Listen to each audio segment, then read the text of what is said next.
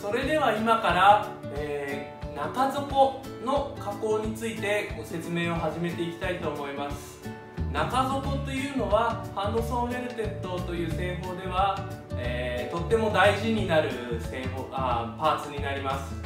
この部分は足に触れる部分でもありかつ、えーアッパーとそれからウェルトを縫い付けるための土台になる素材です、の中を見た時にはこの部分ですね靴の中の見える部分になりますし、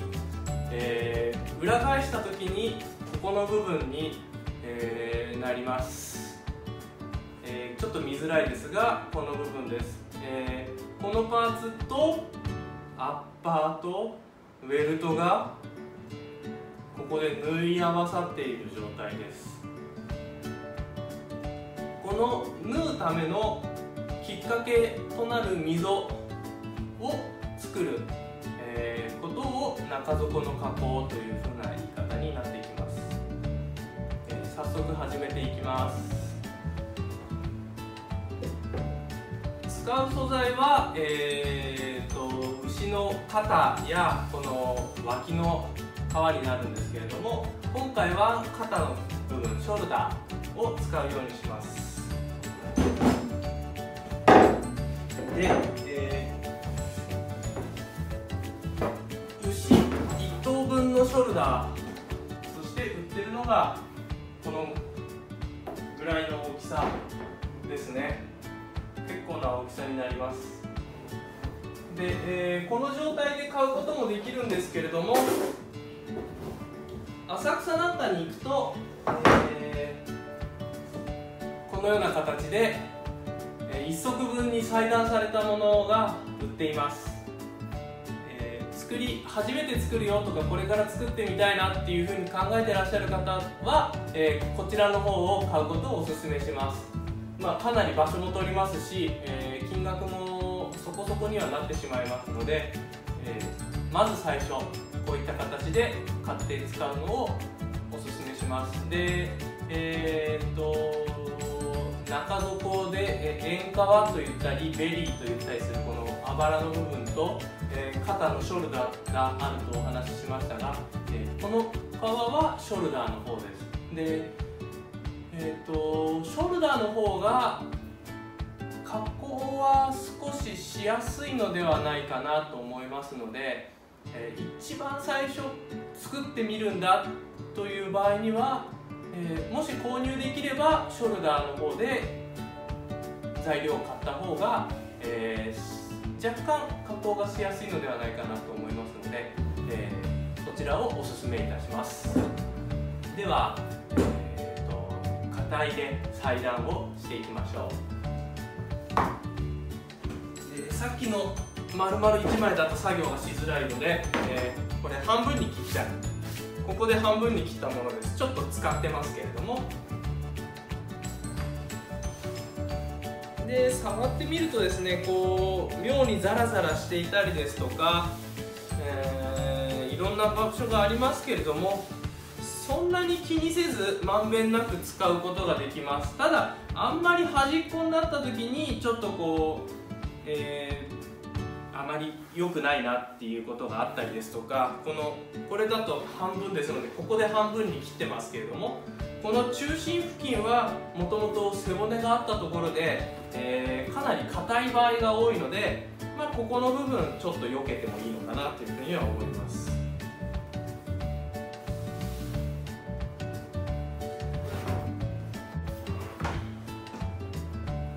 で中底を型紙を作って裁断するのもいいんですけれどもとりあえず今回は、えー木型から、えー型入れをしていっちゃいますね。そんで、えー、とこの時に、えー木型の輪郭よりも全周少なくとも 5mm は大きく取るようにしてください。この後ご説明しますが皮が縮まることをある程度想定しておかないと、えーいざ作る時に寸足らずになってしまいますのでここではちょっとですねこの木型に対して銀ペンを外に向けるとかして最低 5mm は大きくしてください。特に、えー、前の縦の方向は縮みやすかったりしますので、えー、横もまあちょっと縮むかな。特に最初は、きめの方が安心です。あまり大きくても使いづらいよってなっちゃいますか？それはある程度この今からご説明する段取り全体を見て自分がどういうふうにやるかを決めていただいたらいいと思いますので。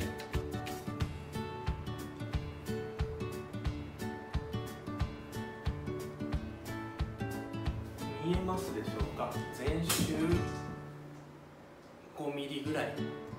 5mm から 1cm してあります。プラスですね。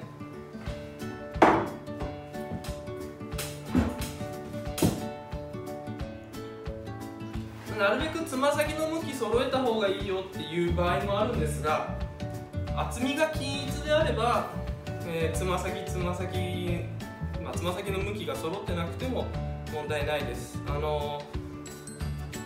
出来上がった時の雰囲気に影響するのでなるべくこうつま先同士かかと同士の厚みが揃っていた方が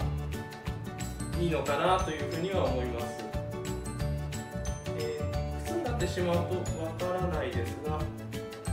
作業してる時には分かりますのでうんと見えなくなってるけれども完成品には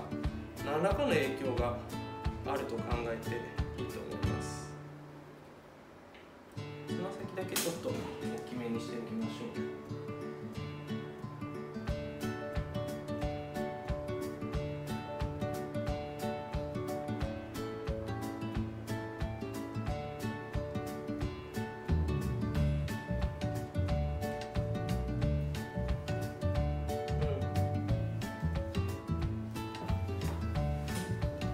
はい。裁断あ型入れをしたら次に裁断ですね。えっ、ー、とかなり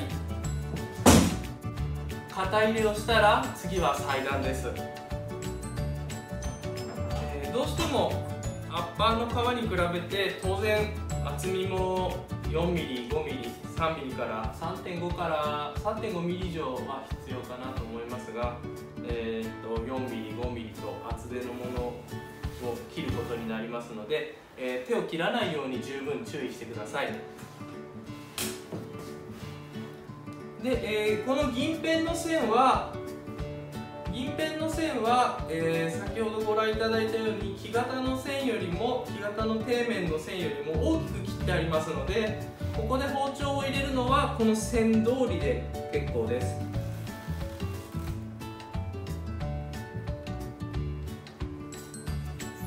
注意していただきたいのは、えー、切ったものが切った断面が斜めになっていると使いづらいので垂直に包丁を入れるようにしてください。で、えー、一発で切ろうとするとなかなか切れませんからこのようにまず銀ペンの線の上を包丁を走らせてそれからまあこの辺なんかは、えー、荒立ちと言いますかなんとなくの線でつなげるので結構です。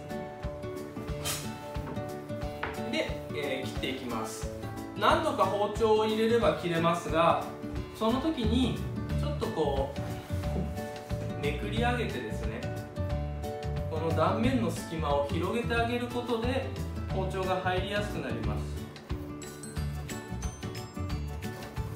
と今苦しい姿勢ですけれどもこんな風に、えー、ただ切るよりも断然切りやすくなりますから、えー、皮をこう広げて逃がしてあげる。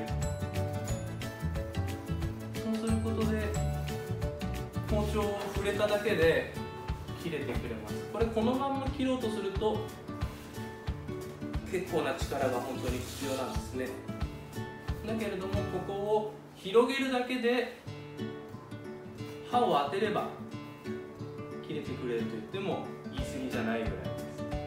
す。ただこの引っ張り方に気をつけないと断面が先ほど言ったように斜めになってしまいますからそこちょっと注意が必要なんですね、えー、まあ難しいんですけれども、うん、工夫してやっていただくしかないです。自分の手癖との開かせ方と包丁の運び方のバランスですね